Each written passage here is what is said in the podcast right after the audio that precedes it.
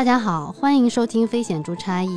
这是由多位人类学、心理学、教育学研究者发起的一档泛文化类播客。今天我们这期节目想来聊一下运动这个话题，就不仅是运动本身哦，还有跟它相关的儿童的教育啊，运动和普通人生活的关系啊等等，感觉还蛮有趣的。关于运动这个话题的话，我们的主播里面 CD 是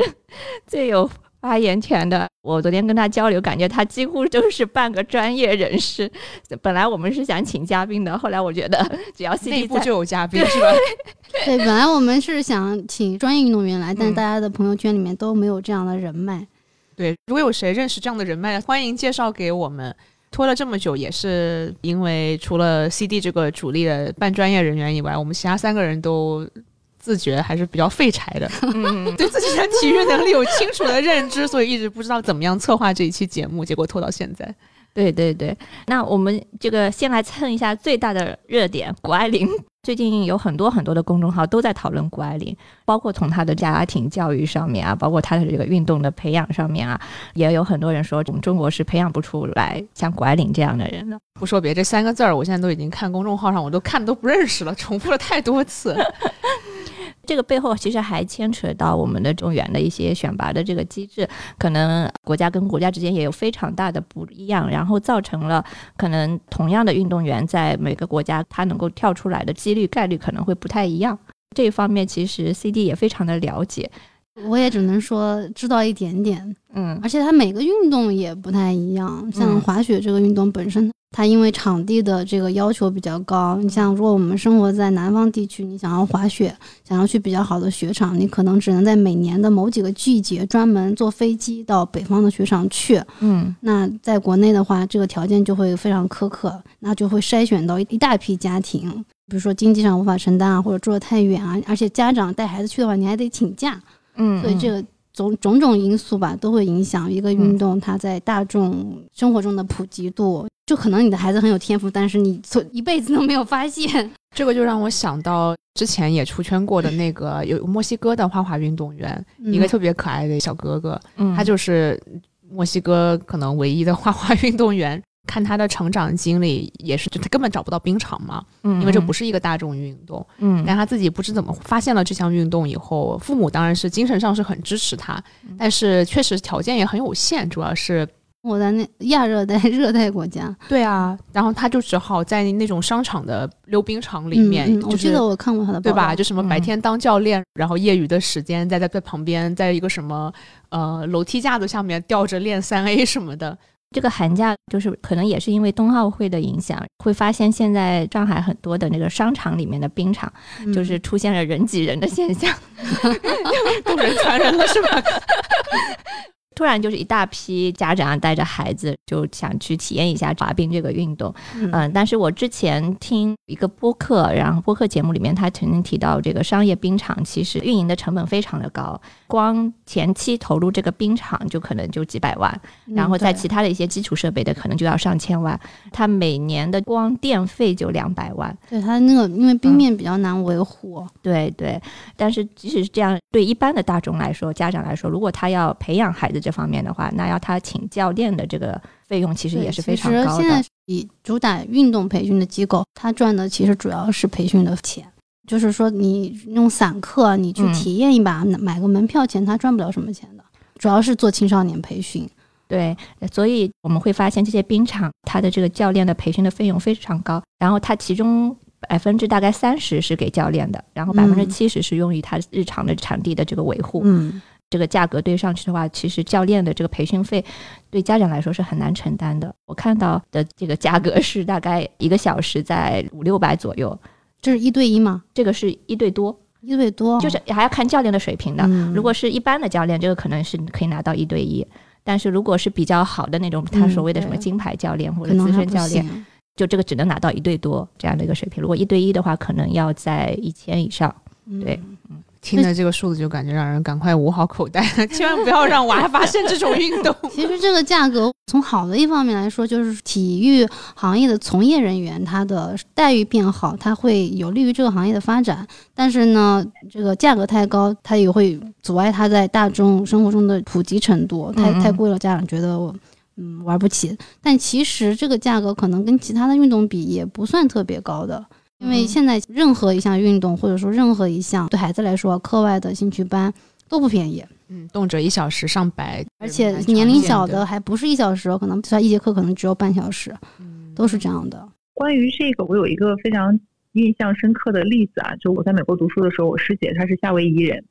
但是她是日裔夏威夷人，我感觉好像她跟她爸妈还有她弟弟，他们每年都要回日本，然后回日本其中的一个原因就是要去滑雪。对。然后他跟我讲了之后，我就会觉得，好吧，我们两个是两个世界的人。就是我也没有听他讲过，他刻意的去学滑雪或者是学这项运动，但是好像是他们家庭的一个活动。嗯，然后现在我们在国内看到的，嗯，像那种商场里面的，其实都是家长他并没有参与到这项活动里面，很多的情况下有有可能家长热爱这项运动，但是它不是一个家庭式的一种活动，而是就是把孩子给送过去，然后孩子要去通过学习掌握一项运动。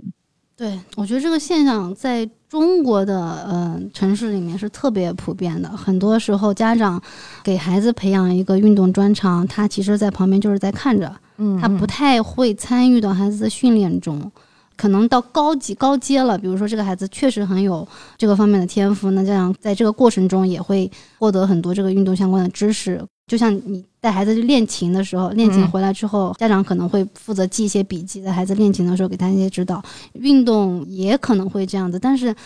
嗯，对于刚刚接触某个运动了这个家庭来说，他可能都是家长只是把孩子送到机构去，然后他就在旁边刷手机，孩子下完课你就把他接走。但是有一些运动确实是会比较多存在这种二代现象，就是父母自己是爱好者，然后孩子从小耳濡目染，然后就跟着一起一起一起玩儿，然后慢慢可能就会变成一个专业运动员。这个在一些小众项目里，我觉得是比较是比较常见的，因为小众项目你可能在普通生活中你接触不到，嗯，比如说攀岩啊、滑雪啊这种都是这样的。攀岩就是岩圈这样说，岩二代特别多。现在世界上的知名的攀岩运动员很多都是岩二代，就是他的父母，嗯，就是攀岩爱好者，甚至是这个行业的从业者。嗯，然后滑雪也是特别明显。嗯，我觉得这也是跟这个场地这样吧。对，谷爱凌就是这样。包括苏翊鸣，他的父母也是滑雪爱好者。这个就是因为你在城市里不可能在家附近随便就你就可以去滑雪，除非你正好生活在。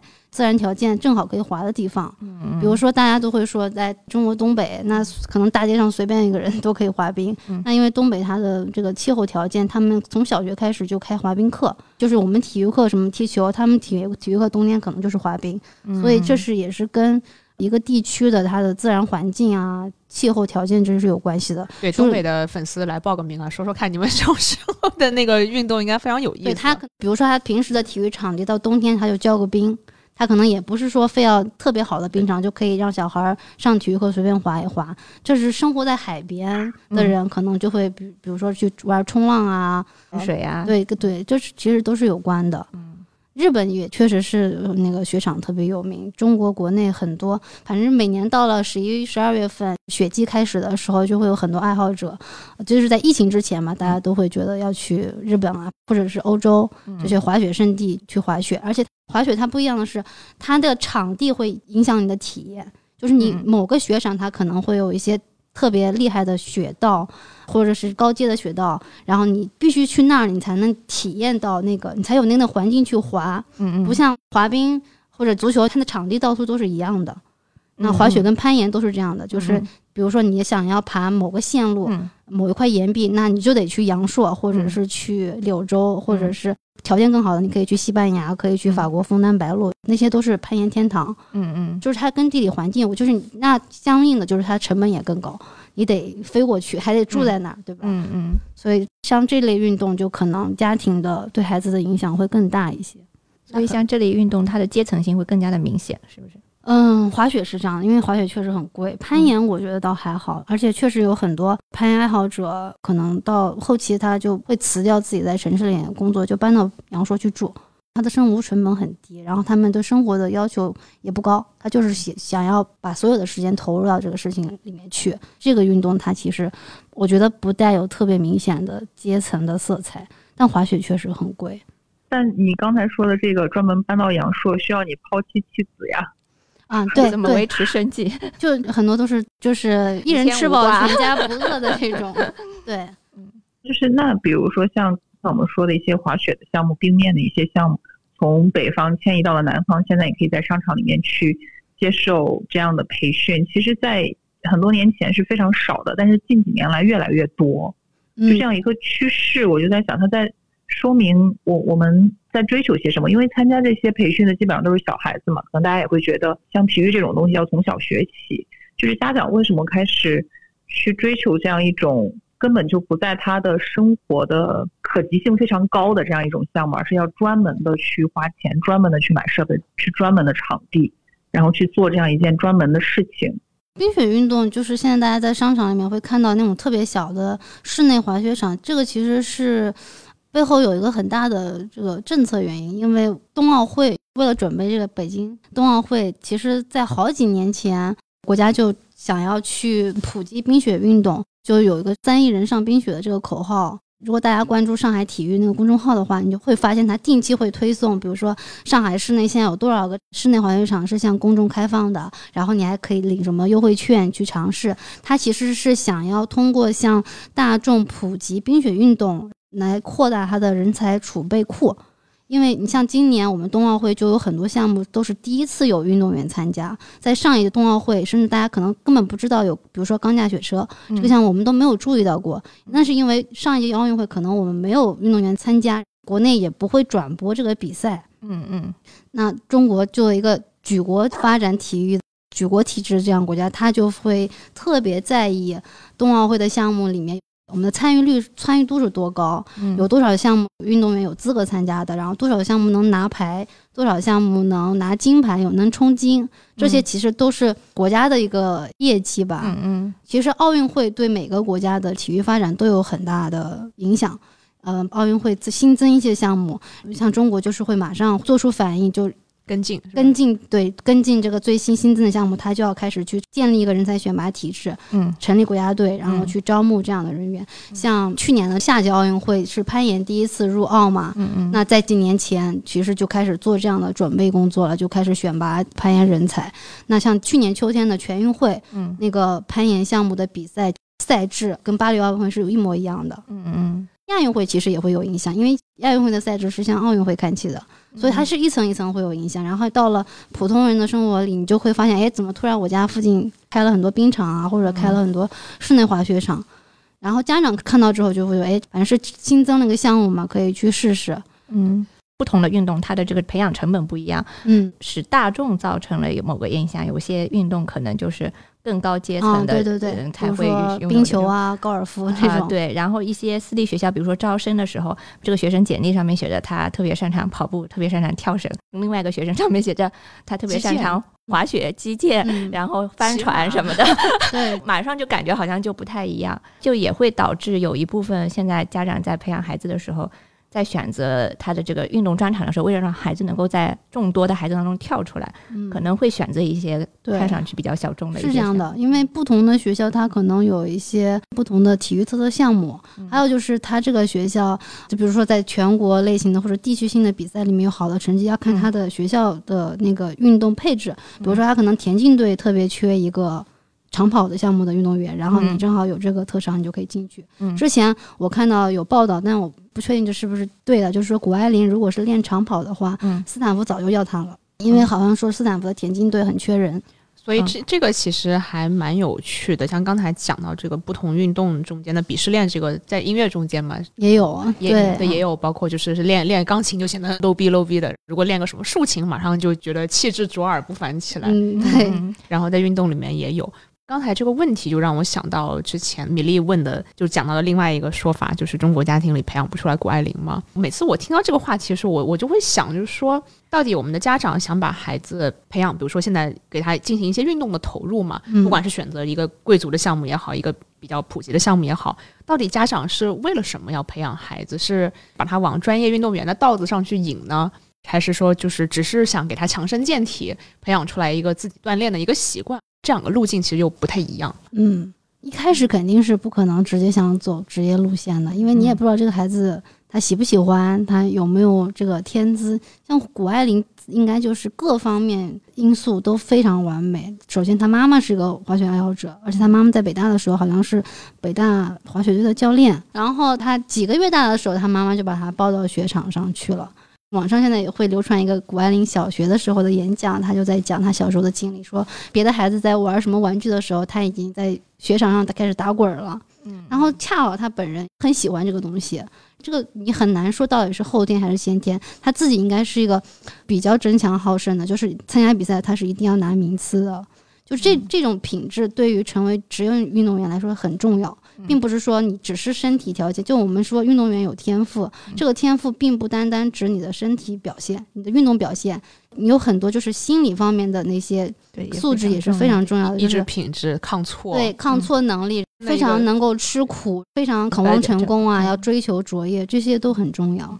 所以夏季奥运会结束的时候，我记得当时全红婵也成为一个热点，大家都在讨论全红婵这样的个例。我记得当时有一篇报道叫《成为全红婵》，就讲了他童年的经历，他怎么被选拔出来的，包括他能够进奥运会比赛，其实中间有很多巧合。嗯嗯，因为他的年龄啊，还有当时同队也有很多其他的队员可以上，为什么教练让他上？在他这样一个年纪，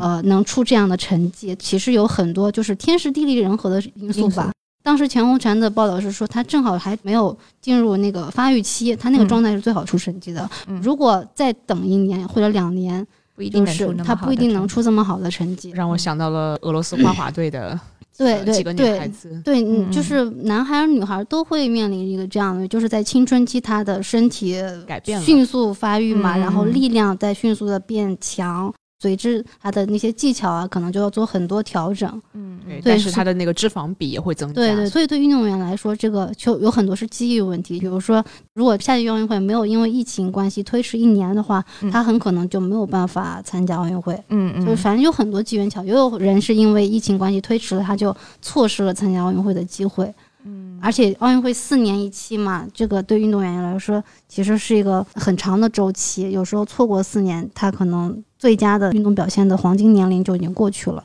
就很可惜。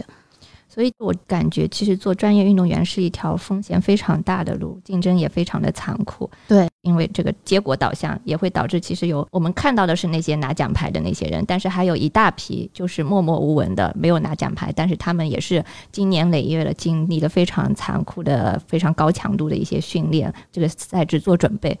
哎，我所以我觉得，其实很多家长可能一开始不太会说要直接就从头就是说，我想好让他做专业运动员的，嗯，就是这个可能跟培养音乐艺术其实也是一样的，就是更多是让他锻炼一下身体素质呀，有一些爱好啊。但是如果那个孩子想要做专业运动员了，或者孩子想去专门吃艺术这口饭了，家长又会有其他的一些担心。对，我觉得这涉及到让我想到三个问题，一就是当时全红婵。就是这个热度起来之后，当时有很多网友讨论，就说：“哎呀，这练跳水太苦了，呃，只有这种家庭苦孩子，苦孩子，父母没有办法才会送他去体校啊什么的。反正有很多这种酸唧唧的评论。我心里想，我们家孩子我倒是想送，他也收，对，人家不收嘛。你以为他只是恰好家里条件不好去练跳水，然后就出来了吗？当时我记得报道里面就是把全红婵选出来的那个教练，他是去基层学校就去。去选拔孩子嘛，就发现他没有任何训练，但是他的立定跳远成绩非常好。就是说，这些教练其实还是非常非常有经验的，一眼可以看出一个孩子他的身体条件。他们家那边说，那个湛江那边本身就还蛮有传统的跳水名将之乡。另外一个问题就是这个职业运动员的道路，这个也是因为在国内，嗯，这个体教基本上是分离的。就是不管是做运动员，还是你想要走艺术音乐这条路，你很小就要做一个选择。你要走这条路的话，你就等于你要放弃你的正常的正常的学业，就是文化课肯定是很难，基本上不太可能像正像普通孩子一样接受学校教育的。嗯，所以你就很早就要做这个决定，这是因为这个体教分离的体制决定的。第三点，就想到前两天我看了一个报道，就是跨界呃跨项选拔人才。就是说，国家为了筹备冬奥会，因为有很多项目，我们之前就完全没有这个项目的国训队啊，或者是国家队，那他怎么去选拔人才？当时那个报道是说，他们去河南体校里选了一批孩子。这些孩子就是以前是练武术的，那他各方面的身体素质都特别好，然后就根据每个人的特点，把他分配到不同的项目去，然后这批孩子就被送到呃新西兰啊、加拿大这些地方去去接受训练。但是这些孩子里面没有多少人是真正能够坚持走到奥运赛场的。而且他可能接受这个训练的时间可能就好短短几年的时间，还有一些是跨项选拔，就是本来是比如说练田径的，让他去练钢架雪车。这次不是拿金牌的那个徐梦桃，其实他也是从别的项目改过来的。对他小时候是练体操的。我很想知道这些没有走到最后的人，对，都去哪了，对吧？对对，嗯，对，这个就会又暴露出这个体教分离这个制度的一个缺陷，因为他在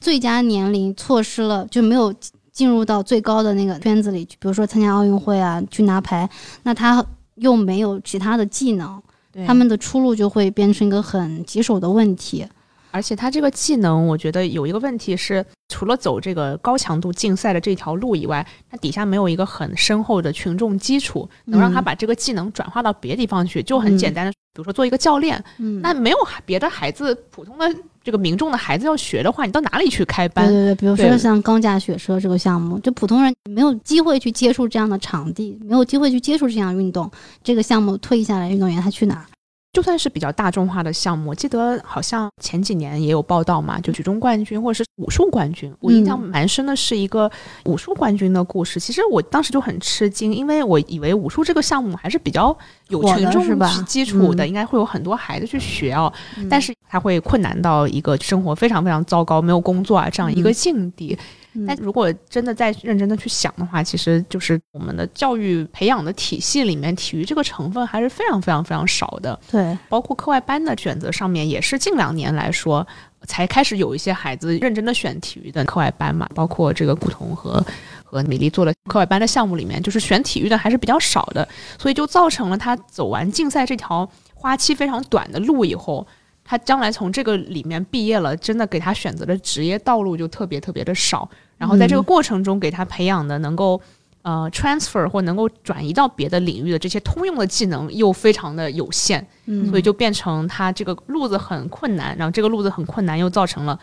那后面家长当然就会觉得说，那我不要给孩子选的这个风险太大了。这个对，除非他有非常非常极大的天赋显现出来，就导致一大批从业者他退役之后没有地方去。但是你想，每个项目的奥运金牌也就那么一枚啊，就那就那一个人，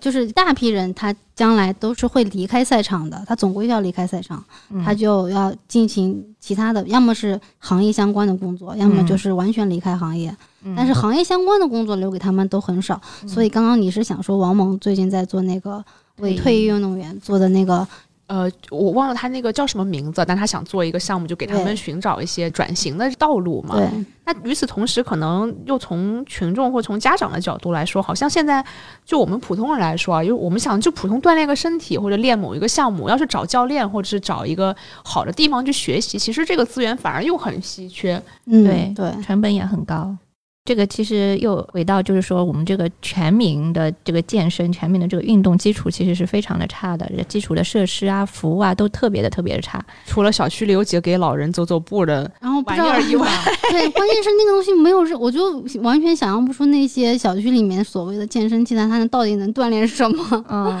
就锻炼不了任何东西啊，而且还很容易受伤，我觉得。有一次我在器材那边就看见一个可怜的孩子，大概是因为学校体育课要考什么考试，在那个单杠上面在那练翻嘛。我当时看了就整个我人都为他紧张的快要吐出来了，就顿时想到桑兰当时是怎么跌的受伤的，那个孩子在那里翻。只是家长能够简单的看一看嘛，嗯，但其实没有人能够给他任何的指导和解释啊。这些东西其实我是觉得不难啊，就是你想想这个技术含量，只是我们要找一个有能力的体育老师在旁边看着，要给他比如说一些垫子，给他垫着基础的保护，那其实都没有这个东西，都不知道到哪里去找。我们小的时候就是这个样子的，就是我们小时候就是双杠啊、单杠啊，就是大家自己乱翻。对，现在想想其实还是蛮危险的。对对。我一路上来的小学，一路上来的学校，我都觉得我们的体育课的质量很差。小时候就希望说体育课让大家出去跑一圈，跑完一圈之后，最喜欢老师说的一句：“接下来自由活动。”然后女同学们就聚在一起开始聊天，男同学们可能就做一些推推搡搡的活动，是吗？对。所以从小到大，我对体育课一直都有一些不太好的那种体验，然后我也不觉得体育跟我有太多的关联。可能直到后面就前几年自己开始运动之后，才能够感受到锻炼能给人带来的一些乐趣。所以我会感觉我们的很多体育课的质量太差了，所以让很多人真的是对体育有点望而却步。想到体育，可能就会想着我下周要去考个四百米，然后接着要考个八百米，然后接着要考一个什么试。对我就是从小没有什么运动经历，家里面也没有人是什么运动爱好者，从小上体育课就是我的噩梦。初中的时候第一次跑四百米，就跑到半路晕过去。高中又要考八百米，然后我就。熬了三年，上大学之后，我最开心的就是，我是觉得说，哎，上大学之后就不用再跑八百米了。结果进大学之后才发现，我太天真了，大学也还要继续跑，而且是不是还要考？女生还要考一千还是多少？一千五？呃啊，不同学校不一样。我们当时大学还是只考八百。我当时非常庆幸的，我是考了这个大学，而不是另外。有我们有其他的同学后来考到别的大学，就是跑一千五，还有什么游泳要有一千五之类的，然后特别崩溃。现在回想，我觉得这些体育课测试简直就是非常荒唐了，就是因为你平时没有给他任何的训练，你现在让他突然跑四百米，这从运动伤害的角度来说，简直就是车祸。那他从来没有跑过，他很容易受伤啊。对你也不教他怎么热身，对吧？你也不教他运动之后怎么收身。就感觉你毫无基础，突然就被要求去做一件特别危险的事情，我觉得这是很荒谬的。我记得我们大学的时候也是，某节课突然通知你要仰卧起坐多少个，男生要做多少个。我记得我在所有的体育项目里面，唯一擅长的就是仰卧起坐，当时一个一分钟可以做五十几个。只有这个让我不害怕，但是后来我大了真的运动之后，就发现从小做的那个仰卧起坐全是错的，是错的，而且很能很伤你的颈椎。对，是的，对，像跑步什么八百米这个，真的对我来说也是噩梦。然后我一直觉得我我跑步不好，当然我的跑步的确不好，但是后面自己锻炼之后，你会发现，其实当你基本的体能上去之后，比如说你你有一定的肌肉之后，你会发现跑步并不是一件很痛苦的事情。就比如说我锻炼了一段时间，然后。像我前应该是一两年前去出差，然后那个时候没有什么太多健身房你可以去锻炼，那我就想，那我就跑跑步吧，也好久没有跑。然后我会觉得，其实我在跑步机上跑五公里、六公里，我是可以一下子跑下来的。就是因为虽然没有刻意的去跑，但是因为你前期有了一定的这种体能的一个积累。但是我会发现，从早上的体育课，他完全不会给你做这些准备，完全不会想着说。哎，你要去锻炼这样非常基本的体能，然后让你能够容易去进入到各个不同的这样一种体育的一个项目里面，所以就是好像哐当一下子，这个东西就落到了你身上，然后你就要去考试，感觉完全是本末倒置，太噩梦了。对，就是就是看你先天条件了，就是看你考试的时候就看你先天条件怎么样了。对，其实体育教育应该是一个帮人提高体能的过程。帮你认识到体能是什么，然后你怎么去提高呃你的体能，对，包括一个好的体育教育应该能够看到你自己的优势在哪里，嗯嗯，就是扬长补短，你看自己的短板在哪里，你就多练练那个，优势在哪里，你可以在那个方面去尝试一些项目，尝试一些专项，包括怎么去预防运动伤害，而且这个不仅是对运动爱好者来说是有意义的，也会对你日常生活很有意义。比如说年纪大了之后，你可能会发现蹲起来。从地上下蹲很困难，嗯嗯，比如说很多老年人都会有那种很怕摔倒。嗯嗯，就是摔倒之后会爬不起来，这些都是如果他年轻的时候有比较好的体能基础，他自己有这方面的认识的话，对你老年之后你怎么去维持日常生活，提高你自己生活质量，其实都是很有意义的。像我，我当时产后恢复的时候也是，我觉得还蛮有意思的。我就很希望更小的时候能更多的接触到和了解到自己身体是怎么运作的嘛。对我当时呃产后恢复的时候有一个问题是，我的手经常双手是麻木的，没有感。感觉拿东西都拿不住，会掉。后来去医院看了以后，那个医生就说应该是颈椎、腰椎啊什么有些问题啊，这个也跟身体内部的肌肉不太紧实有关系，就会让神经怎么就会压迫到。对，然后他就建议我去尝试一下瑜伽，然后我就说啊，我有跑步或者是干嘛的，或者哎呦那个跳操做别的锻炼，他就说啊，这个是不一样的一种肌肉的运作方法，他就跟我大概解释了一下，就说啊，那其实不同的运动它能够练到哪一些部分嘛。他就建议我去做瑜伽。后来做了几次以后，我觉得还蛮有意思的，就是你不同的去放置和处置你身体不同部分的一个方式，我觉得其实还还挺有趣的。但我觉得，哎呀，这个要是能够就是从小有这么一个练习的习惯，就也不至于到现在有了毛病后再去看嘛。对，我就觉得我们这方面的这种教育非常的缺乏。像我，我是一直直到了香港念大学之后，才开始体会到这个运动的乐趣的。有很大一部分是因为在学校里面的话。所有的这个运动设施场地都是免费开放的，而且很方便。而且他还会开设很多的教练的课，而且给学生收费是非常非常低的，你就可以以非常低的成本去体验各种各样的项目。然后你就在这个过程当中，就能够慢慢的体会到运动带给你的一些乐趣。里面还会有一些教练，比如说他感觉我的腰部受损比较严重了，因为我们这个工作本来就是久坐的工作。但是他说，因为我习惯用腰部用力了，而且呢，就是我的肩部的这个后面的肌肉其实是力量非常的弱了，因为它力量特别弱，导致腰部的这边就可能负担重，对负担对代偿负担就更加重了，就会导致我可能就是总是腰觉得腰酸啊，腰就是很容易累啊之类的那种。他就帮助我锻炼我的这个背部的肌肉，然后我就会感觉这确实会好很多。但是我觉得这个在我们之前的所有的学校的体育里面根本不会涉及到这一块。对，我觉得中小学的时候，你的体育课不被语文、数学老师抢走就不错了。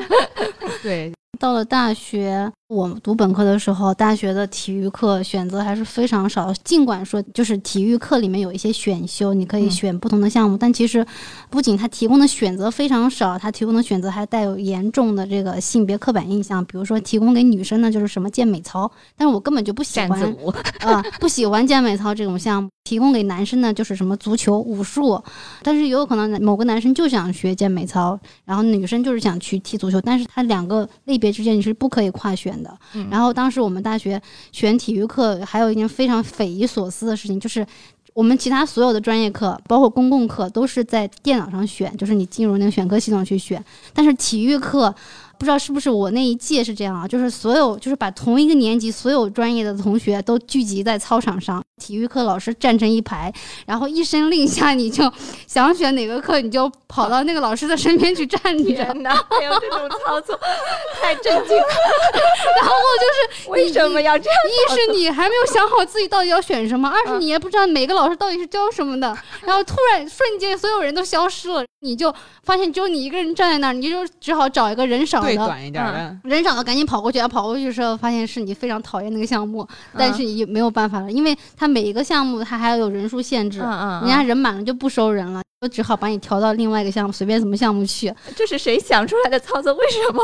对啊，然后我就记得我大一的时候，第一学期就是因为完全什么都不知道，然后就被迫选了乒乓球。我特别讨厌小球项目，因为乒乓球太灵活了，我就觉得我没有办法去控制它，而且乒乓球就是你没接到那个球就会飞特别远，你就要跑好远去接球，我觉得这个项目太不划算了。然后第二学期我就想好了，我要选羽毛球，但是瞬间羽毛球老师旁边就已经里三层外三层站满了好多人，就根本没有的选，然后我就只好选了一个什么健美操。我恰好就是那种特别不擅长记那种一连串协调动作的。健美操的课上的非常痛苦，老师每次看到我就是那种无可救药的 朽木不可 雕也的那种，就健美操课勉强及格。到大二的时候，又是因为选不上，被迫选了两个学期的篮球，因为篮球是在室外嘛，夏天就非常热。刚才不是说篮球只能男生选吗？没有足球，足球只能男生选。对，篮球和排篮球好像当时我们只有女生可以选，排球是男女生都可以选，很奇怪的一个设置。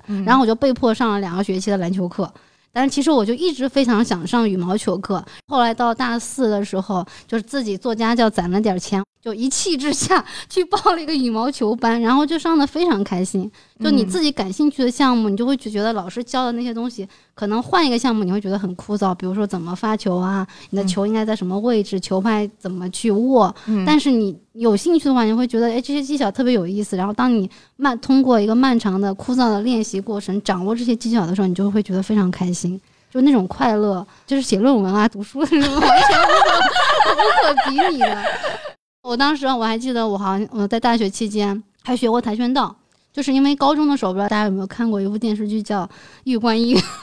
陆毅演的那个吗？呃，陆毅演的是不是电影？我看是电视剧版本，就是孙俪演的女主角，然后佟大为演的男主角男一号。那个电视剧里面，孙俪是一个女，在云南边境一个小城工作的一个缉毒警，然后她就是从小学跆拳道，然后你就会觉得哇，好酷啊！就是一个女生可以一下子以一擒十那种，你就会觉得特别酷，就对这个运动很感兴趣。但是因为我高中是在小县城读的，就你根本没有办法接触到这种资源、这个机会。然后到大学的时候来上海，就发现哎，你可以去报个班，那个时候还不是很贵，可能一节课就五十块钱。就去学了一下，也觉得非常开心。就是你可能并不是想要达到一个什么黑带的那个级别，但是就是去学一下，嗯，就是然后你每对去体验一下，也觉得很开心。我的经历其实跟米粒很像，一直到去国外读博士，也是因为学校的场馆，就是当时我们教育学院那栋楼走到我们学校的体育馆就五分钟，那个价格就是对学生来说特别优惠，你就去办一个什么一个学期的那种卡，然后你就可以上里面所有的课。我记得我们那个场馆是早从早上开到晚上十一点半，你在里面待一天都可以不出来，什么项目都可以尝试。我就是经常在里面混一天，就是什么东西去都去玩一下，就是一下子感觉打开新大陆的感觉。我小时候游泳就是在河里游，就从来没有学会，非常怕水。就是用一个轮胎当游泳圈，对，从来没有学会。就是我爸爸尝试教我游泳，弄了好几个夏天，都从来没学会过。但是我就是到了读博的时候，就是自己网上看视频，在泳池里面观察别人怎么游，然后就学会了蛙泳，学会了换气。哦，你太牛了，天才型选手啊！然后就每天看视频，你知道吗？就因为现在也确实有很多这种运动博主，他会免费分享一些那种教学资源，然后自己就去看。我还会记很多笔记，某些蛙泳的时候要怎么去协调你的手和腿的动作。嗯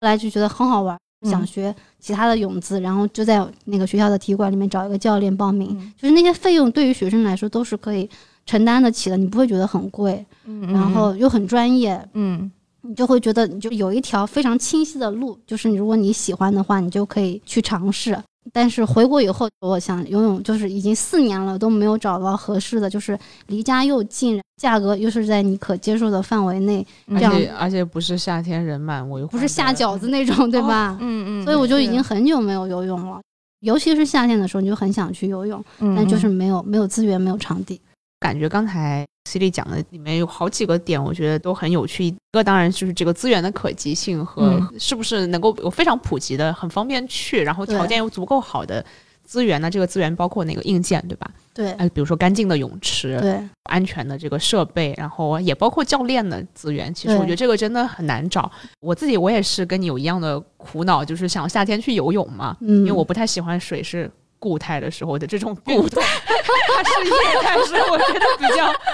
比较让我自在，但是很难找到教练，特别是如果想找一个女性的教练的话，就更加的困难。我去问了一下健身馆，他们就说本身女性的教练的人数就比较少，而且一旦有女性教练，基本上就会被家长给孩子的培训抢光，不知道为什么。还有一些女性教练，她们比如说在生理期的时候就会选择不来上班，对，对他们要请假，所以这样的话，她们的工作天数就更少了。对，其实我自己没有很在意了，我只是正好当时问了一下，帮一个朋友，然后就就发现这个资源真的非常非常的少，就让你去学习。对，而且还有一个我让我想到，就是好像我们平常从小的那个体育教育。他很少讲到体育的乐趣这一方面，我觉得这次也是为什么谷爱凌这么出圈的一个原因之一，就她反复表达的是啊，我很喜欢这个东西，嗯，哪怕就是为了要夺金都有一些危险，但是我要试一个新的运动，我每次都很开心，要享受这个过程，享受这个过程。好像我们小时候的这个体育都是带有强烈的，一个是强制，一个是本末倒置，然后还有一些这个政治和道德的绑架。就动辄就是你要锻炼身体，是你为了要要为国家健康工作五十年嘛？这种对我来说真是毫无号召力，这样的口号，而不是说你像打开一个新次元一样，你去发现一个什么东西，发现你自己身体的运作，你发现你自己的兴趣和优点优势所在，好像很少有这样的这个活动。对，我觉得首先你就是在你萌发兴趣的时候，你正好有资源、有场地、有机会去接触它。还有就是你有一个比较好的支持的环境，就是这个地方很干净，过去很方便，你能够很容易的以你能够承受到的价格得到专业的指导。我觉得这些都很重要，因为在一个专业教练的指导下，你可能可以避免走很多弯路。你比如说，你可以在很快的时间内，比如说游泳，你就学会了换气，因为一旦学会换气之后，你游泳的乐趣就会大很多。还有游泳，我不知道近几年是不是这样，但国内一般小朋友学游泳是先学呃蛙泳。因为国内大家认知觉得蛙泳是最简单的，然后就直接上泳姿了。嗯，蛙泳之后是自由泳，自由泳之后可能学蝶泳或者什么仰泳、仰泳或者蝶泳。但是在美国，呃，但我不是说美国特别好啊，就是说我接触到了他们对孩子的培训，因为有的时候在泳池，像那个时候每周五下午吧，我们泳池是向对外开放的，就会有很多小朋友进来上游泳课，你就发现他们前期的课程全都是在水里面去玩儿。嗯，让他不再怕水。对，这个一是叫水性，二叫水感。嗯，就是其实这两点都是对游泳来说非常非常重要的。水性就是说你在任何一种情况下，在一个很糟糕的环境里面，你掉到水里了，你可以让自己保持安全，就是你可以浮起来，嗯，你可以正常的呼吸，嗯，你可以储存体力，嗯，这很重要。水感就是你去感受那个水的流动，让你的身体去顺应它，而不是制造更多的阻力。这个对于游泳提高运动表现其实都非常重要。但是可能国内。包括一些比较传统的那种游泳教学，他可能直接就会让孩子上泳姿。那对小朋友来说，练习泳姿是非常枯燥的，而且他要开先学会怎么去用手，怎么用手臂，然后怎么去摆腿，包括把两个东西合在一起。其实对成人来说，我觉得都很困难，就是你需要花很长时间去学习那个动作，因为这不是你日常生活中需要会用到的动作。所以我觉得这个适合的、有趣的，然后理解这个运动它自然的一个发展过程，你要学会自然习的过程是怎么样，它给你。合适的知识，这个对你接触运动能够享受它，其实是很关键的。我第一节课上来，我就得学会蛙泳怎么蛙泳怎么游。我第一节课首先是克服对水的恐惧，可能你要花两三个礼拜才能在水里面比较自如。而且它这个项目也是，你一段时间不去游了，或者你换了一个新的游泳池，你很可能就会重新的恐惧，对，你要重新适应那个恐惧，重新会回来。嗯嗯，所以你要去重新适应这个水。嗯嗯，去年在某个地方办了一张十次游泳的卡，游了六次以后，现在就断了。我所以，我今年我就一直很恐惧的，没有敢再去那个地方。是这样的，对，特别是游泳，我觉得这种确实还是心理上会稍微要有一点点，就是哪怕作为一个不是很怕水的人啊，还是要过这一关。对我就是了解到水性和水感很重要之后，我去有的时候我去泳池，我就不练泳姿。也不练什么游多少米，我就专门去做那些水性和水感的练习。你也觉得很好玩儿，嗯，就是让你慢慢的不太不再怕水，然后你再可以在水里面翻跟头，然后可以翻滚啊，可以倒立呀。看到很多小朋友，他可能完全泳姿是乱七八糟，但是他水性和水感特别好，他在水里一点都不怕。嗯，你把他直接扔进去，他不会很惊恐，在水里面肌肉就特别紧张，他就是可以以很放松的姿态，马上就恢复到，比如说平躺在水上或者在水里面。就是保持身体直立那个状态，他的头可以出水面呼吸。对，现在你儿子的游泳课也是这样上的，是吧？我儿子已经一切归零了。他就是很小的时候，因为天气太热，实在没有地方玩，就给他报了一个游泳班。但是因为我们实在是没办法坚持，因为那个地方很远，呃，然后再加上他经常会生病啊，或者比如说寒暑假我们期间我们不在上海。他的游泳课就是一直断断续续的，然后最近就是已经可能三四个月没有去过了，然后最近去上了一节课，然后他爸爸带他去的，就体验到了那种学渣家长的心情，就是一进去跟他同班的孩子都已经可以跳到水里，啪嗒啪嗒啪嗒，可以游到对面的岸边，他就是一脸懵，什么都不知道，然后那小朋友就是用一种看学渣的眼神看着他。不过又回到刚才的那个话题，就是其实像很多地方，我觉得上海相对来说可能游泳的地方还相对多一些。虽然已经我觉得很难找了，但是主要是交通成本太高。对我们很想要的一个状态就是家门口的好泳馆，对，就是你走路可以走到的。对，不管是什么运动，你在家附近就有，在步行范围内的有有一个场馆有场地。之前我们说幼儿园的时候，也是说嘛，家门口的好幼儿园。就你不需要跨越半个城市去到那个地方。对运动来说，因为本身坚持就很难，你要培养一个这个毅力，就是就是特别困难的。如果这个场馆特别难，你每次去到那边就要花一个小时，回来又十个小时，那你就很难坚持下去。嗯。除非你有特别特别大的热情，对，而且你还得有足够的时间，对，你要够闲，对吧？但是其实对很多人来讲，其实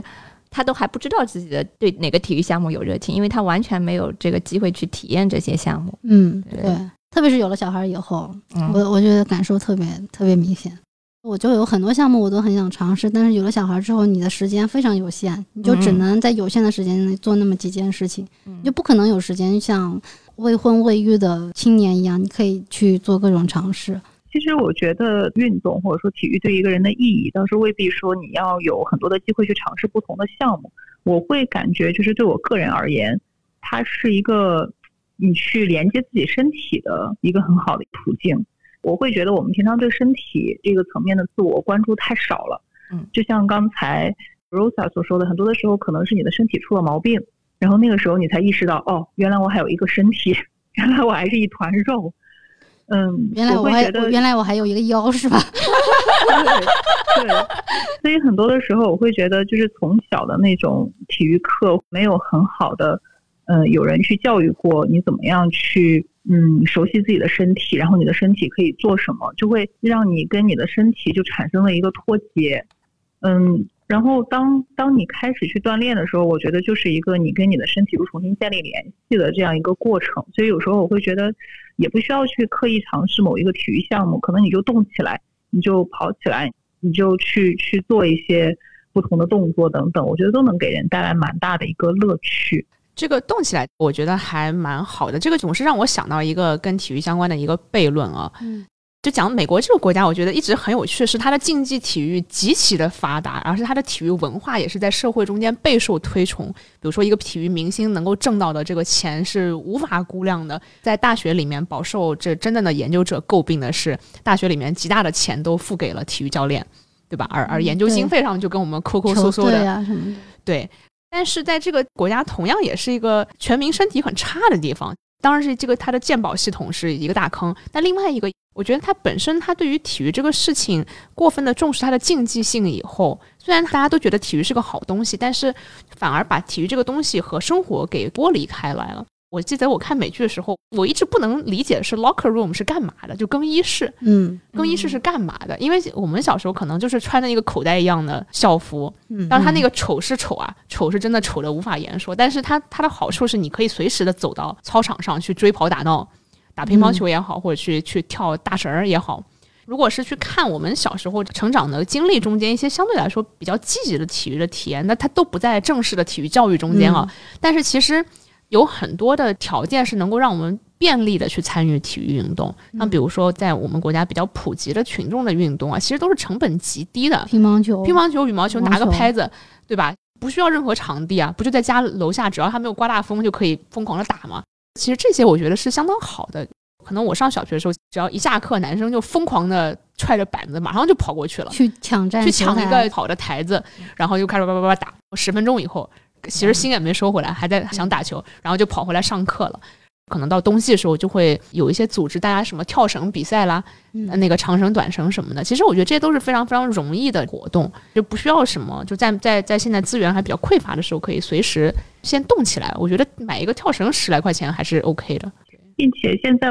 你去看一那种商业的，不管是健身房也好等等，它的宣传，它都是在针对某一个特定的一个群体，像。我身边其实很少有呃老年人会去健身房，会去上一些那种团课等等。但是我以前在美国，我在健身房去上课的时候，经常会有一些五六十岁的阿姨发现深蹲的时候的重量是我的两倍。对他们一般都会在早场。对，现在我们老年人最普及的运动项目是广场舞、八段锦。现在其实这些运动其实是非常非常好的。我教我的国际学生去上课的时候啊，像我会每次就是在疫情之前都会带他们专门出教室，去上海的各个公园，我们就赶一个早场看，就是星期六的时候看老年人的锻炼。然后国际学生他们都非常就是赞赏，就是中国老年人都会成群结队的到外面去进行一些体育运动。你打八段锦也好，你打太极拳也好，你撞树 撞树也好，对对对，那个为树感到抱歉，或者跳舞也好。呃，虽然足够扰民了，但是它对老年人来说是很好的，也有一些团体生活，对，认识一些朋友，有一些社交，是的，是的，对。像我经常会在健身房报那个团操嘛，我记得我去的一个健身房，它的某一个连锁店，外面就是一个那种商业的广场。所以每次我去的时候，我都会觉得，嗯，为什么我要交了钱到一个房间里去跳舞，而不是干脆就在外面 直接跳跳野舞算了？不知道是不是退休以后能够享受这样的生活？虽然后来听说广场舞现在经济投入也相当不菲啊。对，发展到一定程度，就是广场舞都有比赛呢。他们会比如说会组织的特别好的，会买服装啊，会去参加比赛啊。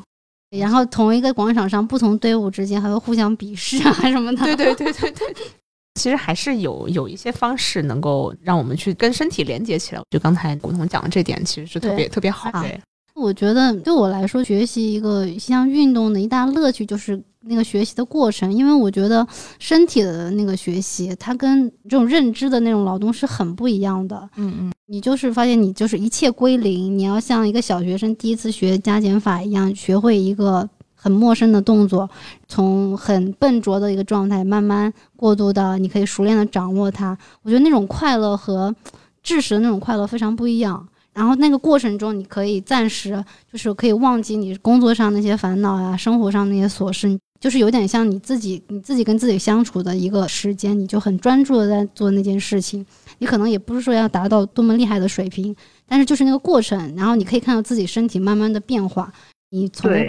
完完全无法控制自己的身体，到你慢慢可以非常熟练的控制它，你可以做出你想要的，之前看上去无法想象的那些动作。我觉得这个过程其实是很快乐的。嗯，对，并且我不太喜欢的一套话术就是把。运动或者是锻炼这件事情过于的功利化，就是我们过于强调运动给人带来很多的好处。当然，这个是肯定的，就是它能够什么身心健康呀等等，包括很多的研究，它可能会去显示说，哎，运动的人更加自律，然后孩子可以学会更好的时间安排，跟他人合作等等。嗯，去过于强调就是运动之外它能够带给人的好处。这是只是我个人的观念，我会觉得有点过于的去功利化运动这样一件事情。然后我比较赞同刚才 C D 所讲的，其实你在这个过程中是另外一种学习，就是这种学习本身它其实是存在着很多的这种乐趣和价值，并不一定非要它能够转化成某种品质，变成了能够促进你的知识学习，它好像才是有价值一样。其实并不是追求那个结果，就是你很享受那个过程。就像我们之前节目里面也介绍过，就说我们一直很推崇的一种观念，就是儿童他需要很多感知运动的经验，但是其实成人同样需要。我觉得就是现代人的生活方式，你慢慢就跟你的身体剥离了，很多工作就是你一直要坐在那里的，然后你身体整天都是不动的，但是你身体有更多的活动，你走出去，去到户外，不管是做什么。就是感觉是一种很原始的、非常纯粹的一种快乐。我记得我有一个美国的同事，有一次到中国来嘛，然后我们就一起去那个国内的一个学校去参观。他当时就觉得最吃惊的一个观察就是学校里面那个楼都好高啊，就觉得哇，这样的孩子每天都能够自然的就会做好多的体育运动，在爬楼的过程中间。最好笑的是，他还顺便盛赞了中国的厕所。他就说：“嗯，每天光是上厕所蹲在那里就要花费很多体力。”哎，你这样说，我觉得确实是因为美国的学校基本上都是一层平房，就是我接触的中小学，包括平时开车经过的学校，它就是一个很大面积的一个平房，很少看到会有高层建筑。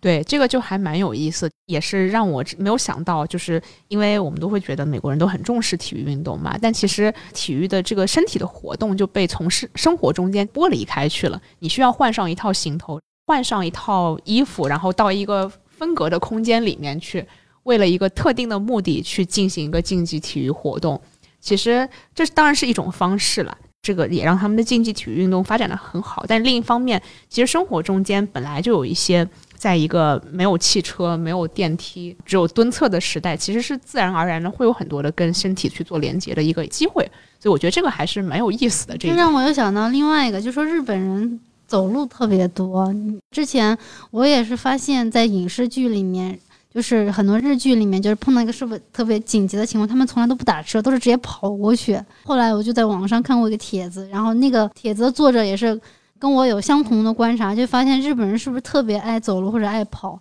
然后就有一些在日本生活过的网友就说，对他们来说，比如说去一个三四公里外的餐馆吃饭，他们根本不会考虑打车，就是会走过去。所以走路在他们生活中是一个很重要的部一部分，他也不会觉得这个很困难。但是对我们来说，可能如果我们要去的地方在两公里以外，我就会想说：天啊，这个地方好尴尬，打车没有出租车肯接，然后公交车也不一定有，几个自行车。对你现现在还好，还有共享单车，但是你就会觉得走两公里很困难。嗯嗯嗯，看来我家属是今日分子，我们一直都是三四公里都是。走走的是吗？都是走的，像我们现在带孩子去医院什么的，因为坐公交车或者是打车，你要带着安全座椅，我们没有自己的车子，它太小了，不可能骑自行车，所以就都是纯走的。嗯，我现在就觉得我确实好像很少会长距离的靠走来从一个地方挪动到另外一个地方。对，就是你前面说的运动跟生活剥离这个事儿嘛，我就想到了，就我前段时间给我儿子想买点玩具，在网上搜的时候，我就会发现。就是以前我们小的时候，就是不是会有这种跳格子的这种游戏嘛？然后我们就可能拿个石子在那个石板路或者什么上面，就是画几个格子，然后就开始跳了。现在这个淘宝上有专门卖的，给你印好格子的这个地垫地毯，然后还卖的不便宜。对对对，就发现很多你可能小的时候自然而然啊，在生活当中可以开始玩起来的一些体育的这种活动，嗯，还有踢毽子啊，现在好像都很少看到。但是现在好像你都是要去专门买一套装备，对装备或者器具材料，你才可以开始动起来，反而增加了你动起来的这个难度。跟这个与之相伴的一种很奇怪的卷的方向，就是变成体育最重要的是买装备。嗯，对吧？或者是打卡、打卡、拍照。嗯，像我，我去健身房去，比如说锻炼一下。一开始我就很不喜欢的是，每一节课上完以后一定要打卡。嗯，这个让我就很崩溃。本来已经跳完一节操就已经一头大汗，我只想赶快喝水，然后回家嘛，回家坐一会儿。对，就是完全提不起打卡那个精神。但是还是会有很多妆容精致的男女们。都会很热情的去打卡，或者在那边比较说啊，你这个穿的衣服是哪里买的，鞋子是哪里买的那种。嗯，对，有对有一些人来说，他可能他一个很大运动的动力就是可以去买新的装备装备啊，新的衣服，然后你可以穿着那个衣服去运动，那个很重要。嗯，哎天哪，我们这种卑微的人，我我去运动的主要动力是我能够塞进原来的衣服，而不用去买新的。我不知道这是一套消费主义的话语还是什么，确实有不少的博主在网上分享，就是买了装备之后就觉得我买了这么贵的装备，我就一定要去运动一下，去到外面什么健身房去给别人展示一下，然后这样反而成为了他去运动的一个动力。对，不管是用什么方式打卡，或者说在社交平台晒出运动照片，它好像都已经变成了现代都市白领生活的一个方式。就是一种自我的展示嘛，嗯，而且还这种生活方式还经常和一些其他的中产阶级的价值观去进行绑定。这个也就是刚才古潼讲那个运动的功利性，嗯，那个我就总觉得有一种变味儿的感觉，就是非要把你这个运动和你这个人是不是自律、是不是有毅力、嗯，什么什么，对吧？是不是有决心，能不能跟别人合作绑定在一起？我总是觉得这种绑定，至少对我来说，可能因为我太咸鱼了。就是我无法从这个中间找到任何的动力，你就觉得说每天工作已经够让我展示毅力的，就是看了一篇论文还要再看一篇，就是我还需要在运动中间体现吗？就是有点像个悖论，就是你运动可能你的目的是要获得一些快乐，对吧？获得一些就喘息的机会，但是它附加这东西反而让你更容易产生焦虑。比如说身材焦虑啊，或者说我没有坚持某项运动啊，我我没有什么爱好，我是不是在我的朋友圈里面就显得格格不入？对，或者说就显得你不够自律。对，之前我们也聊过很多母亲产后在小某书或者很多社交频道上看到有一些妈妈生完之后跟没生一样，就是非常非常自律，好像很能坚持，能把身材管理的很好，这些其实都会产生一些。那种焦虑的话语，不管是你是爱好者也好，还是你想要你有兴趣想要尝试，你都很容易被卷进去。对啊，你都不会滑雪，你怎么培养下一个谷爱凌呢？嗯，鸡娃不如先鸡自己。对，就运动的功利性，我觉得现在在儿童的体育教育里面也是这个样子的。就虽然现在国家整个倡导的方向也是提倡体育的普及性的，比如中考的这个体育加分呀，嗯，那么加大体育的这个占分比例啊。还有在现在很多小学的这个体育的课时的扩充啊，硬性规定体育课不能被占。等等，它都有这样的导向。现在家长也越来越重视这个方向。然后现在儿童的一些跟体育相关的啊兴趣班或者机构也越来越多了。但是它一般现在往往分为两个方向嘛，尤其对幼龄的儿童的话，一个是打着体适能的一个旗号，另外一个是打着感统训练的旗号。但是这些机构在宣传的时候，它的营销话语都是会跟。儿童的其他的一些发展目的联系上，比如说自律啊、合作呀，还有比如说呃感统的从小训练，将来的这个专注力会很好啊。但是这套话术就是比较容易让家长掏钱，嗯，来参加，那他就不可能会打一个广告说来运动吧，让你的孩子快乐，为快乐付钱。对，因为快乐没有办法转化成。后面的生产力，就当然就是确实是有非常过硬的这个证据，是说了体育的各种好处。比如说最近发在某顶刊上儿童发展的文章，就说选择这个体育类兴趣班的孩子，嗯嗯嗯，在入学适应上面也更好一些，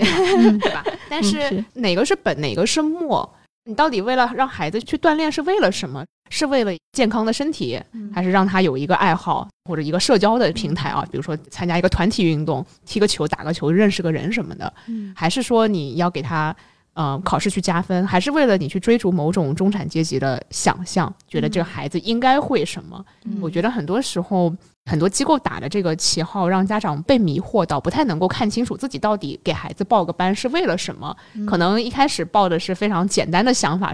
比如说天天生体质有点差，让他锻炼一下。嗯啊，结果到后面就变得听了这一套话术以后，越听越焦虑，好像马上不掏钱，自己孩子又要输在起跑线上了。之前，因为我跟古潼一起分析过他做的一些研究的数据，正好呢，那批数据是跟家长报兴趣班的目的还有他们的期望有关的。我昨天录节目之前，我又重新去翻了一下那批数据，也翻了一些相关的论文。当然，我们这个研究的群体是很小的一部分群体啊。然后就发现，我们访谈的这部分家长，他首先他的兴趣班里面运动的比例就特别小。他在解释为什么选择这个项目的时候，他有带有很多的性别期待。比如说，很多女孩子都会选一个舞蹈，不管是中国舞还是芭蕾。那家长的初衷就是，嗯，她是女孩子嘛，我希望她仪态好一点。学舞蹈的话，以后姿态比较好看。然后男孩子就有些家长就会给他报跆拳道或者武术，觉得可以。呃，男孩子嘛，就是要有点男性气概，要强身健体，对吧？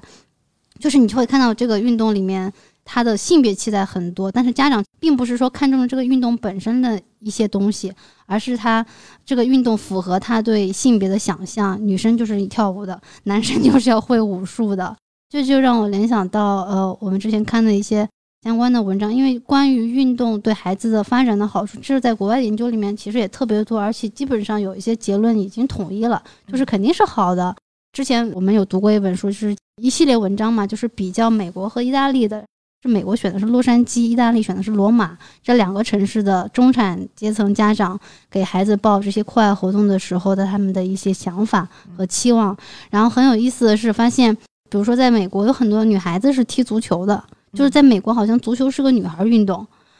她女足确实也很制霸呀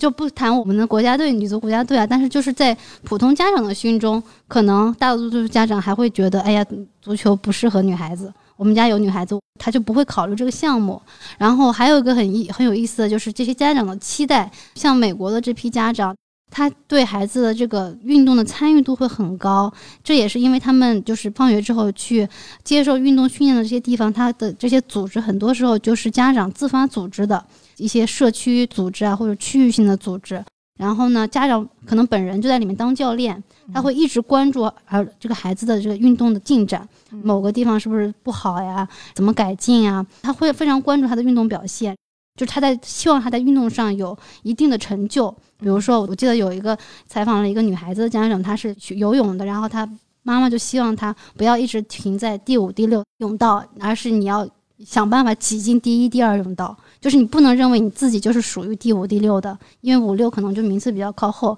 一二泳道就是留给最好的那些游泳选手的。就是他希望孩子有这种追求卓越的这种态度和观念。然后罗马的家长就比较躺平，他们就是觉得你只要去玩就好了，他并不在意这个孩子的运动表现怎么样，因为他们送孩子去的都是一些私营机构，就是商业机构。然后家长把他送过去之后，家长就在旁边。就就看就行了，他并不会过多的参与。那美国的家长他可能会自己去规划，我要带孩子去参加什么比赛呀？可能你还要跨州去开五六小时的车把孩子送过去参加一个比赛或者一个什么运动选拔的夏令营、冬令营。然后罗马的这批家长就是，呃，送是送的，但是他们就会一方面把孩子送过去，他一方面又会在心里面犹豫，就是我过多的这样去安排孩子的时间，会不会对他的童年来说反而是一种伤害？就是是不是要给他留一些那些非结构化的时间，就让他自己随便干嘛？但是他们的这种顾虑，在美国的数据里面就完全看不到，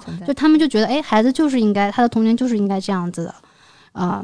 所以我觉得这个也挺有意思，就是对比中国的我们在上海说的数据，哎，就会发现中国的家长好像目前大部分好像还是跟意大利对偏别人比较偏向意大利，但是近几年我也注意到有一些家长，比如说很小的孩子玩的平衡车，嗯嗯，会有很多家长玩平衡车就是要参加比赛的，对对，然后会有一些妈妈我也非常的难以理解。对家长会辞职全职在家，就是辅佐孩子的这个平衡车发展事业，就很像美国的这些家长。就是要拿名次的，而平衡车甚至都不是一个奥运会比赛项目。对，而且是不是只有在儿童？对对，就是不知道怎么样，儿童体育培训这个话语现在就是因为四岁以下能玩的东西很少，嗯嗯，他也不会很认真的去听你的指令去做练习，然后平衡车相对来说是一个他们可以玩的东西。但是我听说，好像如果要参加比赛的话，他对你的车子还有你的这个装备还是有一定要求的。就是会越玩越贵，平衡车贵的可能好几万一台。你要参加比赛的话，一般都要参加俱乐部，然后那些俱乐部的费用也会很高。有这点钱吃个什么不好？刚才就讲到现在，大家对孩子体育运动的重视，这个也是我自己想到这一点会特别担心的嘛。一个是你在不该卷的地方又本末倒置，又去卷了。其实本来体育运动是一个为了大家可以不上数学课的时候可以开心的事情，现在变成体育课也卷得跟数学课一样的，这人生真的还有任何意义吗？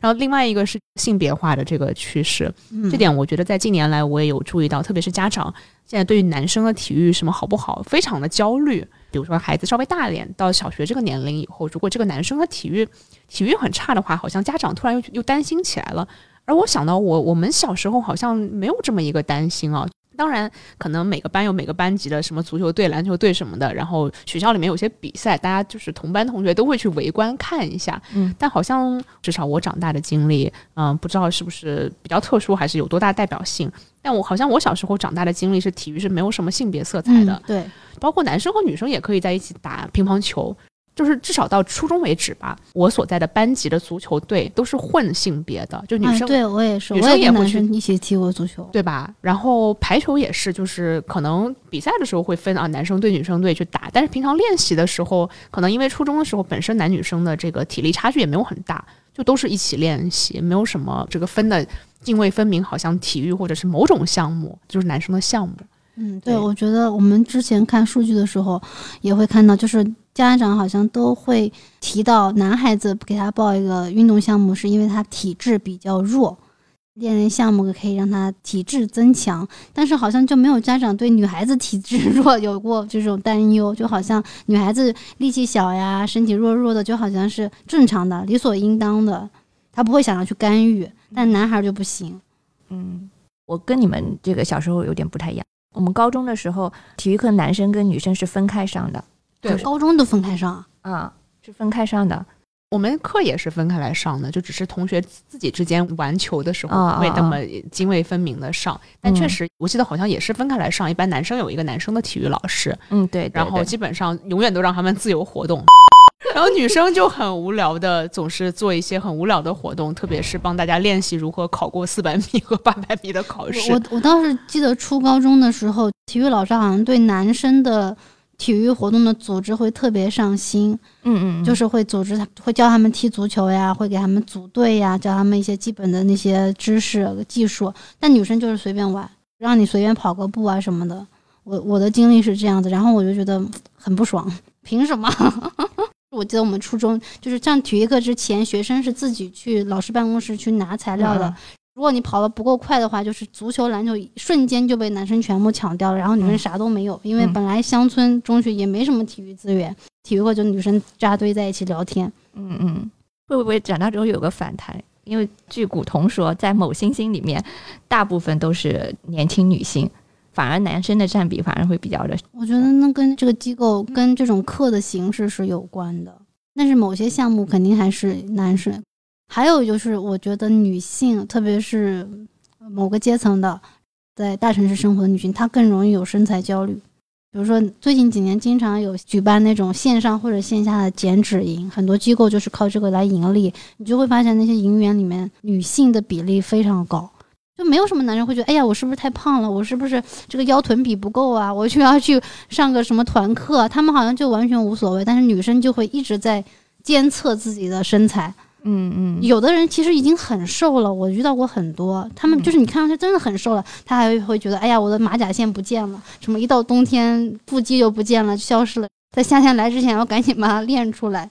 嗯嗯，但是男生可能我接触过，他可能是到要一定的发烧友，他才会追求这个，而且基本上是以增加肌肉。嗯，对，男生就是想要维度大。练胸肌啊什么的，就是在健身房常经常碰到的那种啊。女生就是要小要瘦，但我觉得如果真的去做一个研究的话，可能结果不是像我们刚刚讲的这么就是一边倒的。嗯嗯。现在其实也有很多女生，她是要追求强壮，并不是一味的追求传统意义上女生的那种身材的那种美，就是很瘦啊，很苗条。现在也有很多女生，就是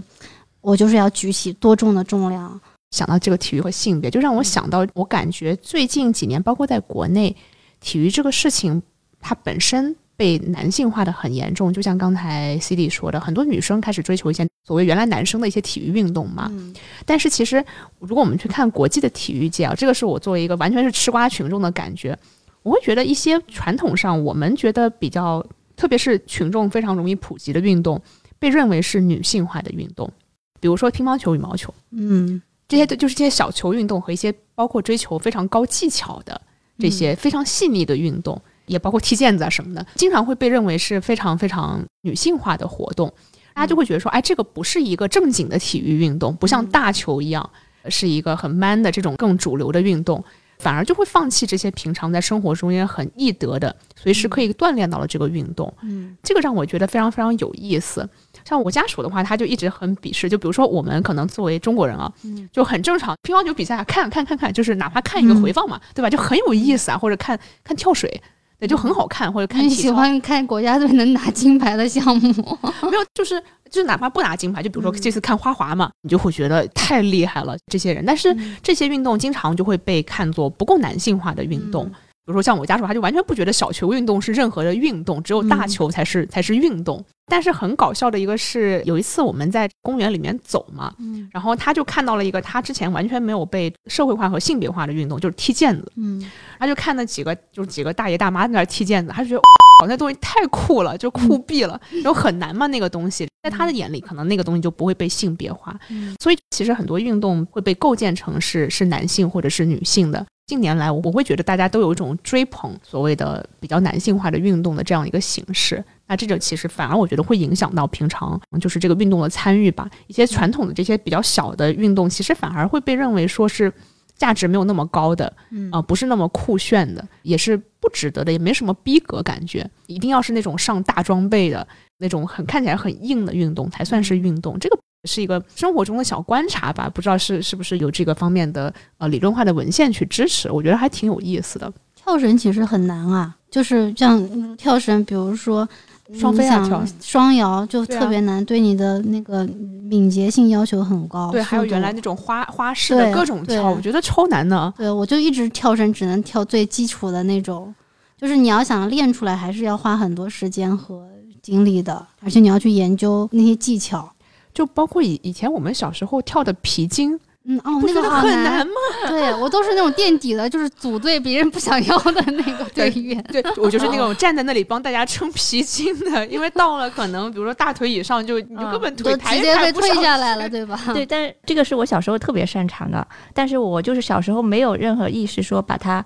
认为这个是一个体育运动，因为别人也没有告诉你这是一个正经运动，而且男孩也不跳皮筋，嗯嗯，都是女孩跳。但其实跳皮筋还是很锻炼的，它的不同的跳法啊什么的，可能对你不同的肌肉啊什么柔韧性啊、弹跳力。我小时候就是跳不高的，就是那种怎么往腿往后勾，然后去勾鼻筋那种动作，就是完全做不出来。越升越高，越升越高。对对对，不知道羽生结弦能不能来 挑战一下 皮筋界的四 A 是什么？对，而且他还需要团队协作，就是有不是有那种跳法是一个人后面跟着一个人去跳吗？只要有一个人不过，围三角形的那种跳法。对，对，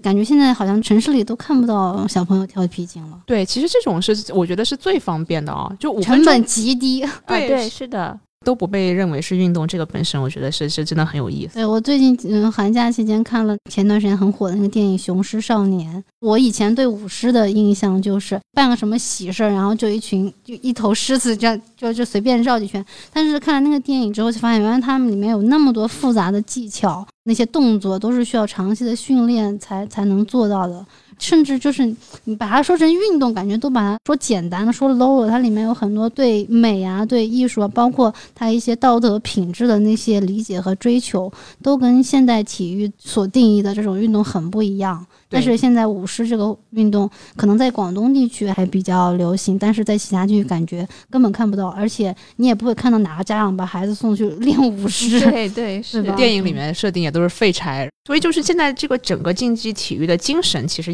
我不知道这样说正不正确啊？就感觉让我就想起这种新自由主义的价值观，就叫赢。嗯嗯，我要比别人好。哎，就是奥运会的那三个，更高、更强、更快。对，然后更团结是为了赢赢别的团队，这种感觉。所以就让人觉得我们这些传统的就或者普通的运动嘛，其实它就是跟自己比嘛，对吧？你今天跳皮筋可以跳到大腿，明天我可以跳到腰了。嗯，就是很有意思，以及。在这个过程中间进行一些完全没有任何竞争性的社交嘛，就是今天我帮你撑个皮筋，你明天你帮我撑个皮筋，或者今天跳长绳我帮你摇个绳子，明天你帮我摇，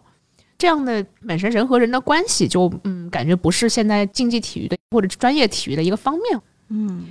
因为其实有很多运动它没有办法，也不能说运动嘛，很多活动，嗯，它其实跟竞技体育、现代体育它的一些。理念和原则，它其实是有很多冲突的。之前我就看过一篇文章，我之前也有发过给你们，就是讲为什么剑道不能进奥运会，就是剑道的修习者他们都很反对，因为他剑道里面追求的很多东西，他没有办法被奥运会那一套科学可测量的那个规则兼容。就是如果把剑道并入奥运会，它可能会损失它那运动里面很特别的、很独特的一些魅力。我记得很清楚，那个文章里面介绍见到的这个裁判规则，就是他有的时候他那裁判是特别特别主观的，他除了判断就是交战两方，他去判定你那击出的那一下有没有成功，除了有没有击中之外，他的一个评判的一个原则是看你有没有展示出那种精神，就是那种必胜的决心。种气势，对那个气势很重要，而不是说你到底击中是不是重要的。但是那个就非常主观，你就很难想象在奥运会上由这个人来判断你到底有没有气势，然后然后那个气势又是一个无法 定义的东西。这个其实原理用让我们去自己去想象，其实一点都不困难。这就好像在中国的学校里面，你考试写字比较多是有辛苦分的。但是，就是其实你写的字的多，根本不代表你是不是就打中那个点，对吗？就是如果我们按一套比较，比如说美国式的比较操作化定义的那样打分标准的话，你写字再多，你你你击不中那个点，你还是零分啊。但其实在中国的学校里面，就比如说我们大学时候考那些什么，特别是思想政治课这种，或者是呃比较偏偏文科的课嘛，你字写的多，写的漂亮。说明你有点气势，有卷面分，有卷面气势。然后你有辛苦分，你有认真态度分，就是老师心里面是有这个标准的，但是它并不是兼容在这套操作化里面的。那其实，在这这次冬奥会中间，我们其实能够看到反向的例子，就是这一套可操作化的奥运会的标准，其实有时候反而会吞噬这个运动对人本身的促进。最明显的例子就是花滑嘛，那三个俄罗斯的女孩子，就是让人看了以后就完全你就你就只想抱着她们一起哭。就非常非常可怜，得了冠军的根本无法，就你一点高兴的样子都没有。然后一个哭晕在等分台上，然后还有一个表示我再也不要做这个运动了。其实这个反而是可能我们想说到运动的时候最不希望孩子或者是成人或任何一个人出现的一个情况，就是到最后你乐趣就没有了，就完全是为了完成某个技术分，对吧？得到那个高分或者去得到胜利而去进行运动。那几位主播。如果将来要给你们的孩子选一个运动项目的话，你们会给他们选什么吗？你们有没有想过这个问题？铁人石像。那米利加孩子确实是天赋异禀。呃，对，就看哪个国家队，可能国家队之间要抢一抢啊。我现在就想把他转交给 ZD 家，尤其是我，我感觉我会耽误他的这个发展。前两天我还在这个我们学校操场上碰到一个给孩子看篮球班的一个教练，然后我就特别想把他 送过去，把他的电耗光，结果人家说他只收四岁以上的。我就跟这个教练说，我们家孩子大动作发展非常的超前，日行两万步，爬各种梯子啥的都没问题。那教练说哈，日行两万步，他说我的我每天的运动量也就两万步。原来你家儿子已经可以给别人当教练了。对，然后嗯，那个教练就说嗯，我们可以加个微信，回头再聊聊，你可以来看看。哎呦于教练说不小心捡了个宝。对我，但是我主要的目的还是想把他的电耗光。嗯，我觉得小朋友其实是很需要运动的，尤其是户外运动。不，不管是从功利性的角度看，那样对他们的对鸡眼对眼睛好，还有就是他就是需要动啊。像之前我去看一些儿童体能训练的一些资料，像美国的那个 NSCA，他就会他有一套体系，他就是认为，比如说零到四岁的孩子，因为四岁确实是个坎儿，应该四岁的孩子他可能就是需要户外活动，每天两三个小时，没有任何目的，你也不需要给他准备什么特别的材料或者是训练，他就是按他自己的兴趣爬一爬呀，跑一跑呀，这里这里走走，那里走走那里看看，他可能看到石头，他就会想要去呃爬上去或者去蹬一蹬，因为在他的眼里，各种东西就是体育设备、体育材料跟环境里面东西是没有区别的，任何一个材料他可能都可以想出用一个动作来去摸索。然后四岁开始，你可以做一些基础的体能训练。四到八岁可以做一些四呃基础的，但但这个年龄其实只是一个非常粗浅的、很模糊的划分，因为到四岁之后，孩子他比较愿意去听指令的，必须要到一定的发展阶段，你才有可能给他提供一些高结构化的、有组织的这些活动。这个也是现在国内非常热的一个市场，就是刚刚我们提过的那儿童体适能，现在有很多机构就是以体适能为培训内容。那么什么？但是很多家长就会觉得，就觉得哎，这个东西好像很新奇啊。这个体适能体能不知道体适能，体适能好像是什么很高级的东西，就是一定要到这个机构，我的孩子才能有体适能。其实这个概念根本没有那么神秘，它的英文原文就是 physical fitness。这概念已经很多年了，他最早的提出者好像是个法国老头，他就是提出这个概念。但是当时 fitness 这个概念更多强调的是你的身体好看，就是你可以 fit 进进去任何一件衣服那种好看。然后这人好像在欧洲开了很多健身房，然后那个时候法国的上层社会就开始很流行健身，就是比较偏健美的那那种训练方式。然后慢慢随着运动的发展，大家对这个 physical fitness 的概念也有了不同的理解。包括现在，比如说像美国最大的两个体能培训机构，一个叫 NSCA，叫 National Strength and Conditioning Association，它就是更偏向于呃为专业运动员、职业运动员去提供体能培训的。它对体能的界定就会跟另外一个机构叫 ACSM，叫 American College of Sports Medicine 就很不一样，因为那个机构它就更偏向于为大众提供服务，培训一些面向大众健身的这些教练。像 ACSM，它对体能的定义就是你就是人，你可以应付日常生活中的各种任务。能够精神是个比较好的状态，能够在比较警醒的这种情况下，你可以完成这些任务，而且你的身体能够允许你享受很多闲暇的那种乐趣。妈呀，这要求太高了吧？我你说我们是有哪条你已经几条都不符合了吗？完全完全不行。然后那个 NSCA 它的定义就不太一样，它的定义就是。其实就反映在他的这个 title 上，就 strength and condition 就是他对体能的定义。他就是觉得，呃，strength 就是肌力嘛，肌肉力量，然后 conditioning 指的就是你能够迅速适应、学会一个动作，或者迅速的适应一个环境。然后体式呢，其实这个适就是来自于这里。体适能这个译法其实一开始是这个港台 T 区他们把这个东西翻译成了体适能，然后大陆商业机构兴起之后，他们就直接沿用了港台地区的这个译法，确实是一个内涵很丰富的。对，这个是因为这个是确实还是那个 condition 确实还是挺难翻的，因为中文里面你感觉找不到一个记载的存在的词汇去概括。但是其实这个对体能的定义，我觉得对不同人群也不一样。对儿童来说，他走普通的道路也好，还是他要可能会变成专项专业职业运动员也好，给他打一个好的基基础体能的基础。但是过早的接触专项运动其实并不是一件好事儿，因为每个运动都有自己的特点，包括他的肌肉怎么发力，包括他平时要做的那些动作，他所以他相应的就会有一些弱项。比如说游泳运动员，他的上肢都特别发达，相对来说你可能要强化一下他的下肢。比如说像短跑运动员，他们下肢都特别的发达，那可能他的下肢肌肉太太强了，他上下或者前后肌肉不平衡，都会对他的身体有很多影响。尤其是职业运动员，他的训练强度非常大，他的这种不平衡对他的身体带来的影响会比普通的人表现得更加剧烈，那也会容易造成运动伤害。这是一方面，另外对普通的成年人来说，那可能就是维持健康，或者是追求一些更美好的身体的形态。那对老年人来说，体能可能就是能够让他有比较好的生活质量，他可以完成日常生活中那些常见的任务，还可以自己做饭呀，他可以出去散步啊，对吧？还遇到意外的时候，他可以自救。那对职业运动员的话，那体能就更复杂了。他不仅需要现在一个概念，就是把体能分成了基础体能和专项体能。那对运动员来说，他就是除了基础体能以外，他还要去练专项体能。比如说像苏炳添这样的运动员，他肯定会练很多专项的，有助于提高他跑步的运动表现的一些体能训练。这个概念其实在很早以前，特别是在国内体育训练，比如说短跑运动员，他就是要跑得更快，那他的训练方式就是每天跑跑跑，拼命的跑。但是后来就发现，这样其实没有办法有效的提高他的运动表现，甚至会有很多伤害。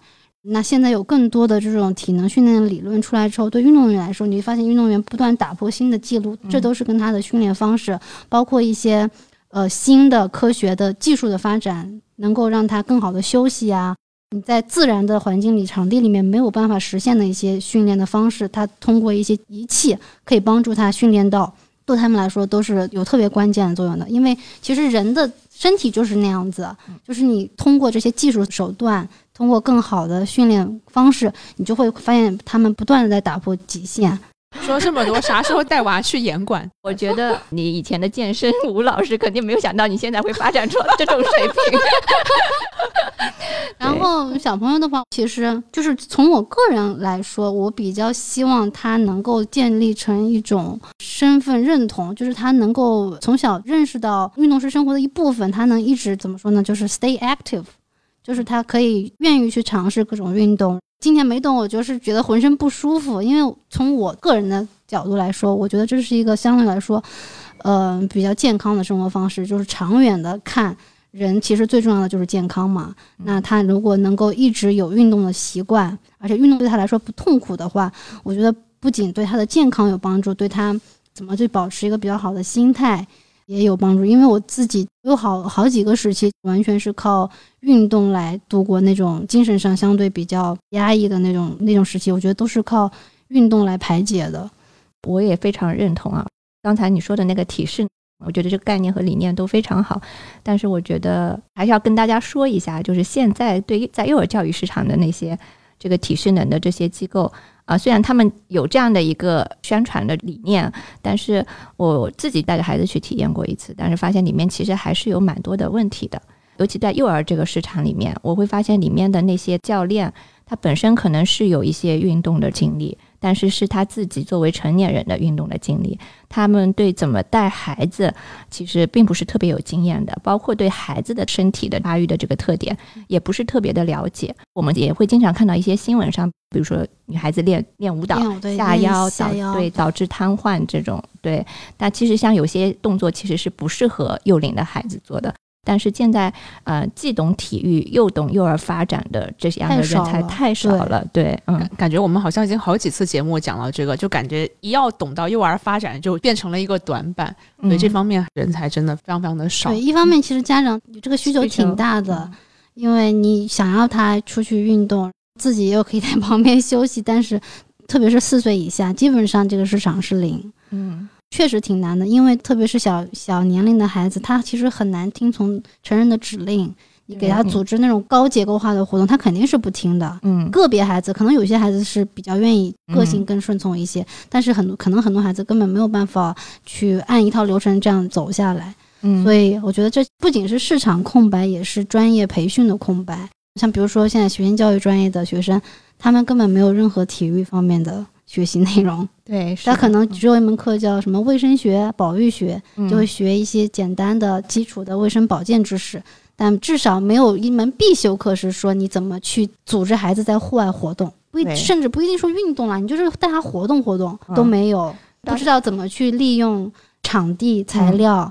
不，因为你带孩子互动，其实不一定非要什么去淘去买一套什么特定的材料，你可能就是利用场地啊，利用一些自然环境里面的材料，你就可以做一些比较有趣的短短的小活动。嗯嗯，对，我听说现在很多幼儿园他也都会专门外聘一个体育教师。那就感觉好像园内的这个在职的那些幼儿园老师，好像他没有能力来带孩子的体育活动的。但是其实并不是这样的。我觉得只要有一定的基础的一些培训，这些幼儿园老师他都可以带孩子做一些基础的这种运动。对，包括家长吧，也也是其实很简单的一些，不一定非要弄得特别的正式，一定要去所谓的场馆。我猜想很多这外聘的老师还有一个其他的职责，就是要给孩子增加阳刚之气。嗯，对。当然这点呢，这点草我们我们改期再吐，因为这个吐起来可能要要要数个小时。我特别同意你们刚才讲的几点。其实这个体育跟音乐或者其他的一些学习一样，对于孩子来说，其实对于成年人也一样。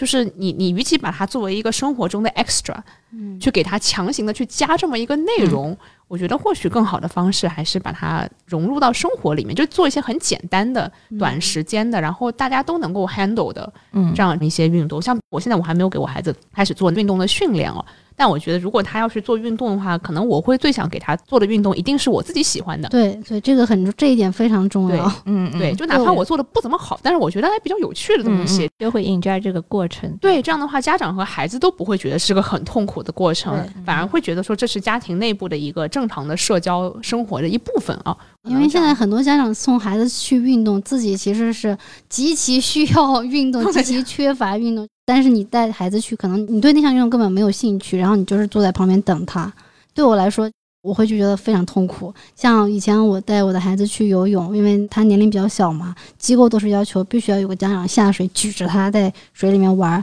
我就觉得很痛苦。就是带他下水的时候，其实我自己也很想游啊，但是就没有办法游。的确是，的确是。像我想起来，我我自己小时候，我的一开始的运动是我外婆带的，